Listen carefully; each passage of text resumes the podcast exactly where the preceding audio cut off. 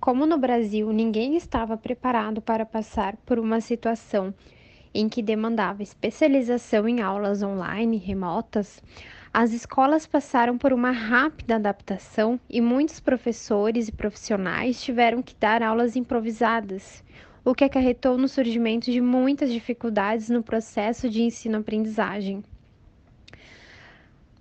Notamos como pontos positivos as plataformas existentes e que são utilizadas nas aulas. São o Google Meet e Zoom os mais usados. Porém, percebe-se que estes métodos exigem uma boa internet. No caso de alunos de escola pública, por exemplo, o impacto foi maior, visto que muitos não têm acesso à internet e equipamentos de boa qualidade.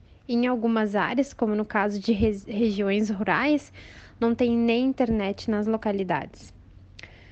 Além disso, está sendo enfrentado o grande problema de ter pais capacitados para auxiliar os filhos, principalmente alunos de escola pública, em que os pais geralmente trabalhavam no horário das aulas em que as crianças estavam nas escolas. Então, nesse sentido, tiveram que ser feitas muitas mudanças. Infelizmente, muitas famílias não tiveram outra opção a não ser deixar as crianças e adolescentes com avós, tios ou irmãos mais velhos, pessoas responsáveis e os quais não têm paciência ou entendimento suficiente para ajudar as crianças nas tarefas de aula.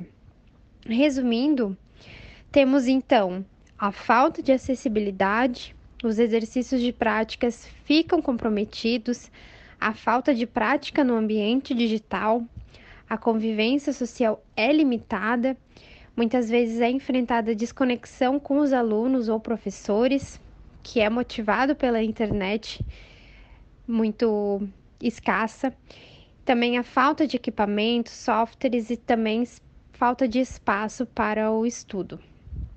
Isso tudo ocorre porque não pode ser cobrado muito tempo de aula online para o nível básico, principalmente e especialmente da rede pública. Então, as aulas precisam ser sucintas, atrativas e simples. O maior desafio de todos é juntar justamente esses três pontos, tanto para professores quanto para os alunos, que dentro de suas residências perde-se muito mais facilmente a atenção. Nós, como pedagogos em formação e futuros pedagogos, precisamos pensar em práticas que se encaixem com o contexto social vivido pelos nossos alunos, para que nenhum deles seja prejudicado e saiam todos tendo o nível exigido pelas normas da BNCC. No caso dos pequenos, então, alfabetizados na fase ideal e dos maiores instruídos corretamente, mas ainda e sempre respeitando o espaço e o tempo de cada um deles.